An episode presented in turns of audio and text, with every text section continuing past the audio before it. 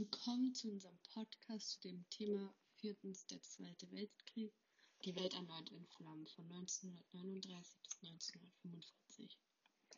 Auf dem Weg in den Krieg. Wir sollten im Unterricht einen Podcast erstellen aus der Sicht der Westmächte und folgende Inhalte in unsere Abhandlungen integrieren. Zunächst sollten wir das Thema NS-Außenpolitik zwischen Friedensparolen und Vertragsbrüchen beziehungsweise den Gewaltaktionen und zudem noch das Nichthandeln der alliierten Westmächte, also England und Frankreich, mit in den Podcast einbeziehen. So, ich fange jetzt erstmal sozusagen ganz vorne an und es ging halt grundsätzlich erstmal darum, dass Deutschland diese politische Isolation wegschaffen wollte oder da hinaus wollte. Und das, äh, der erste Schritt war dann, dass sie die Machtübernahme, also dass Hitler Machtübernahme 1933 hatte. Und das sollte halt Eindruck erwecken. Jedenfalls dachte das Hitler, aber die meisten europäischen Mächte dachten sich halt, ja, die kriegen sich schon wieder ein, das ist jetzt nur eine Phase oder so. Aber das war gar nicht Hitler sein Plan. Die deutsche Außenpolitik ging schon erstmal weit über den Versailler Vertrag hinaus. Dazu wollte Hitler nicht nur ähm, die Vormachtstellung in Europa, sondern natürlich auch die Weltherrschaft. Nach außen hin propagierte er Frieden und Friedensparolen und hinter dem Rücken sozusagen von der Öffentlichkeit wurde das Militär neu aufgefrischt und es wurde für einen Krieg wirtschaftlich und auch militärisch gehandelt. Diese Erfolge dieser ersten stärkten das Selbstbewusstsein der Nationalsozialisten und steigerte aber auch Hitler seine Popularität. Bereits am 3. Februar 1933 hielt Hitler vor dem höchsten Offizier des Deutschen Bundestages eine geheime Rede und forderte das Deutsche Reich auf, den neuen östlichen Lebensraum zu erobern und unerbittlich zu germanisieren. Daher hat die rasche Wiederbewaffnung und Wiederherstellung der deutschen Militärmacht oberste Priorität. Um die von der Übernahme durch die Nazis schockierten Länder zu beruhigen, haben Hitler und der deutsche Außenminister Konstantin Vlahel von Neurath nur öffentlich das Stimmungsrecht Deutschlands geltend gemacht. Dafür können sie hoffen, vergeben zu werden, besonders wenn Hitler ein Bündnis mit Großbritannien sucht. Sein Bestreben ist es, die Welt zwischen Deutschland als große Kontinentalmacht und Großbritannien als große Seemacht zu teilen. Als nächstes wollte Hitler natürlich die Gefahr einer Isolation nach der Machtübernahme vermeiden.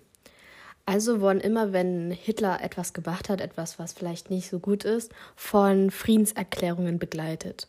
Gleichzeitig hat er vertrauensbildende Abkommen geschlossen oder die jedenfalls so wirken sollten. Zum Beispiel am 5. Mai 1933 genehmigten Deutschland und die Sowjetunion die Verlängerung des Berliner Vertrags für 1926.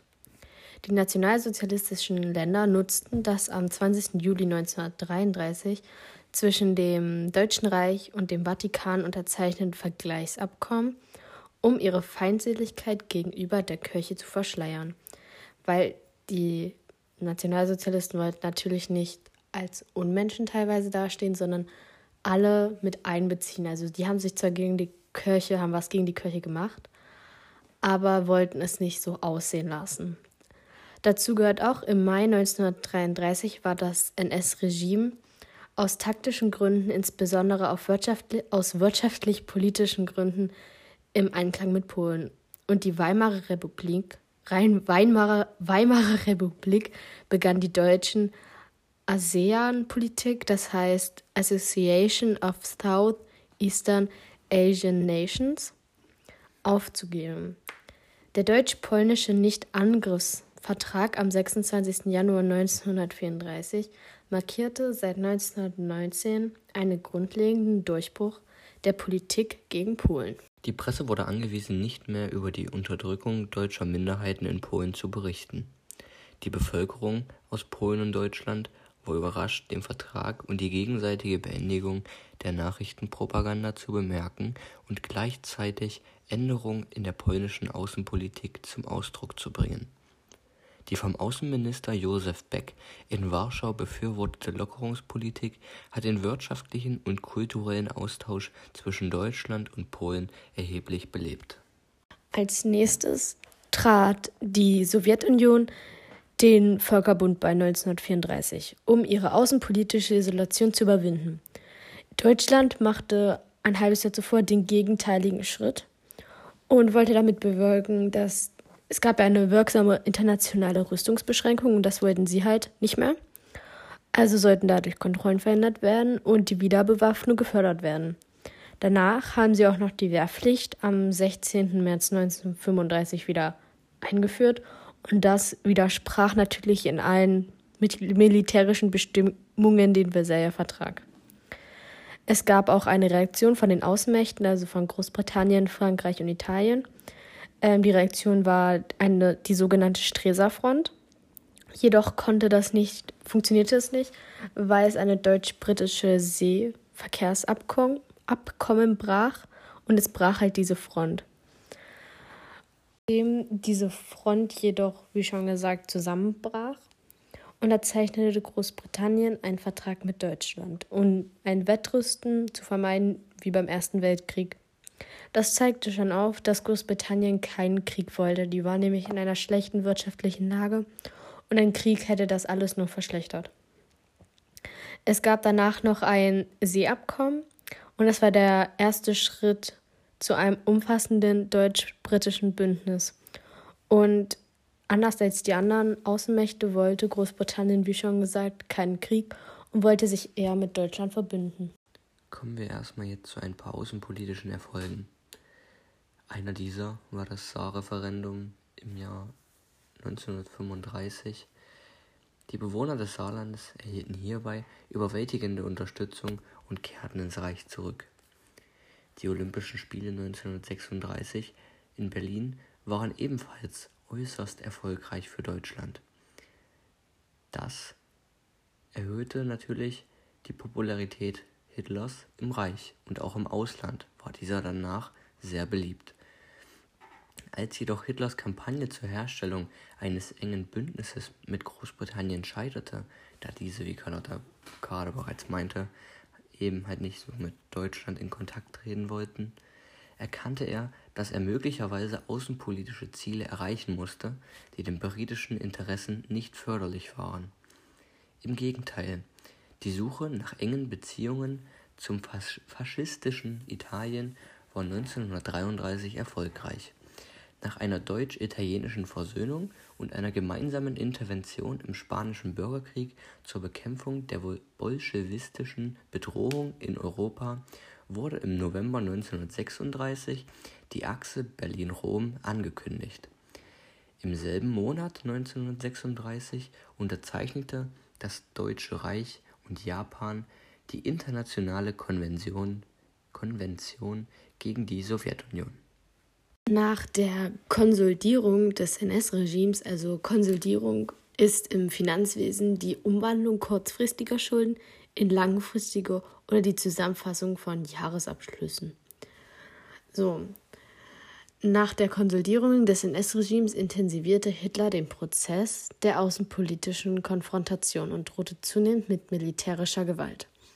Diese Sachen sprachen natürlich gegen das, was Hitler in seinen Ansprachen immer anpries oder angepriesen hat. Er hat ja auch von Frieden gesprochen und das widersprach sich halt. Und das ist ja der Inhalt sozusagen auch, der größte Inhalt von unserem Podcast, dass Hitler sich in vielen Sachen immer öffentlich friedlich geäußert hat und dann oft aber das Gegenteil gemacht hat. Um den, Einfluss Deutsch, um den Einfluss Deutschlands in Ost- und Südosteuropa zu stärken, marschierten deutsche Truppen dann in Österreich ein, was ja natürlich auch schon wieder gegen seine Friedensparolen spricht. Ähm, darauf stimmte Großbritannien auch dem Anschluss Österreichs zu, um mal wieder den, um ein Kriegsrisiko zu verringern. Und hier sieht man auch, wie ich vorhin schon gesagt habe, dass Großbritannien wirklich nichts von einem Krieg wissen wollte und alles gab sozusagen, um dagegen anzukämpfen, anders als die anderen Mächte, die dann eher ihr Land zurückerobern wollten, zum Beispiel das Rheinland. Beim Referendum am 10. April stimmten mehr als 99 Prozent der Deutschen und Österreicher offiziell für die Aufnahme Österreichs in das Deutsche Reich. Der Propagandameister Joseph Goebbels hat nun die Hiemsreich-Bewegung gestärkt, die sich auf das Selbstbestimmungsrecht des Volkes bezog und die Eingliederung der Insel Sudeten das Deutsche Reich vorsieht. Die deutsche Propaganda förderte insbesondere Spannungen zwischen 3,5 Millionen plötzlichen Deutschen und dem tschechoslowakischen Staat. Um einen Krieg in Europa zu verhindern, unterzeichneten Großbritannien, Frankreich, Italien und Deutschland am 30. September 1938 das Münchner Abkommen, das die Tschechoslowakei zwang, sich aus allen sudetendeutschen Gebieten zurückzuziehen. Hitler gab nun öffentlich bekannt, dass er keine weiteren Gebietsansprüche habe. Nachdem er das Gebiet von Sudeten besetzt hatte, setzte er seinen Annexionsplan und die Vorbereitung für den Krieg ungehindert fort. Als die deutsche Armee am 15. März 1939, also während des Zweiten Weltkrieges bereits, in Prag einmarschierte, wurde die verbleibende Tschechische Republik aufgelöst. Böhmen und Mähren wurden Deutschlands, Deut wurden Deutschlands deutsches Protektorat. Und die Slowakei ist nach internationalem Recht ein Satellitenland Deutschlands geworden. Durch einen Rückgabevertrag mit Litauen wurde Memmeland durch den Vertrag von Versailles abgetreten wird seit 1923 von Litauen verwaltet und wurde erneut Teil des Deutschen Reichs. Und das ähm, Memmeland, von dem ich gerade sprach, ähm, wird halt entweder als Memeland oder Memegebiet im deutschen Sprachraum in der Zwischenkriegszeit von Deutschland abgetrennte Teil Ostpreußens bezeichnet, der nördlich der Memel bzw. ihres Deltaarms Xyrovit lag. Beim erfolgreichen Sieg seiner Außenpolitik hat der deutsche Staatschef jedoch die Grenzen der bisherigen Gegenpolitik falsch eingeschätzt. Großbritannien und Frankreich haben Deutschland dies lange Zeit erlaubt, und dies sollte unter allen Umständen wie 1914 vermieden werden. Der teure Krieg bis 1918 ist damit gemeint. Sie waren jedoch nicht mehr bereit, Hitlers Expansionswunsch zu ertragen, um ihn daran zu hindern, weitere militärische Maßnahmen zu ergreifen und die deutsche Expansion einzudämmen, garantierten die Westmächte im Frühjahr 1939 die Unabhängigkeit Polens. Noch kündigte Hitler am 23. Mai 1939 dem Oberbefehlshaber der Wehrmacht an, er wolle Polen militärisch stürzen. Am 23. August 1939 schuf er die Voraussetzungen für den deutsch-sowjetischen Nichtangriffsvertrag, der im Ausland fast unmöglich war. Der sogenannte Hitler-Stalin-Vertrag enthielt ein geheimes Zusatzabkommen, das die Spaltung Polens zwischen Deutschland und der Sowjetunion regelt und es bei beiden Ländern ermöglicht, Krieg gegen Polen zu führen ohne den Umfang der Interessen der anderen Partei zu beeinträchtigen. Das taktische Bündnis mit der Sowjetunion und der Beginn des Zweiten Weltkriegs haben jedoch Hitlers eigentliches außenpolitisches Ziel, den Überlebensraum des Ostens zu erhalten, nicht verändert. Ich werde jetzt das Thema nochmal allgemein zusammenfassen. Also zu A war ja NS-Außenpolitik zwischen Friedensparolen und Vertragsbrüchen. Und wie ich am Anfang schon gesagt habe, jede Sache, die Hitler gemacht hat, also ich sag mal jede Vertragsbruch, Gewaltaktion, ähm, Gebietenwegnahme, darauf folgte immer eine Friedensparole oder eine Rede und das hat die Menschen halt dazu gebracht, das zu glauben und Hitler als guten Menschen anzusehen weil sie nicht gemerkt haben, was er im Hintergrund sozusagen getan hat oder wie er wirklich war. Er hat sich halt immer nur so gegeben, wie die Menschen es haben wollten. So, und das, so kann man das halt, so ist es halt gewesen. Und das kann man jetzt, glaube ich, auch nicht weiter zusammenfassen. Deswegen werde ich jetzt einfach zu B übergehen. Und da war die Aufgabe ja das Nichthandeln der alliierten Westmächte, insbesondere England und Frankreich. England und Frankreich haben beide komplett unterschiedlich gehandelt. England war in einem schlechteren Zustand als Frankreich, weswegen es halt auch denn dazu kam, dass England versucht hat, so nicht dagegen zu sein gegen Deutschland. Zwar auch nicht dafür, aber auch keinen Krieg herauszufordern, weil ein Krieg hätte England in der Situation damals den Kopf gekostet sozusagen.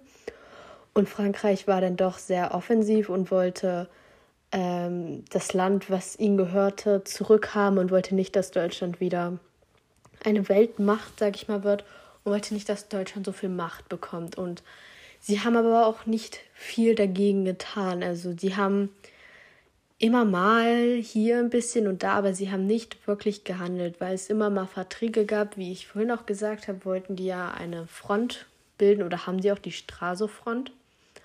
Und die konnte dann wieder aufgelöst werden, weil Großbritannien ein Bündnis mit Deutschland hat. Und das war immer so ein ewiges Hin und Her. Und ja, das war halt dieses Nichthandeln der Alliierten, was dann im Endeffekt wahrscheinlich auch ein Grund dafür war, dass der Krieg ausgebrochen ist. Das ist jetzt das Ende von unserem Podcast gewesen.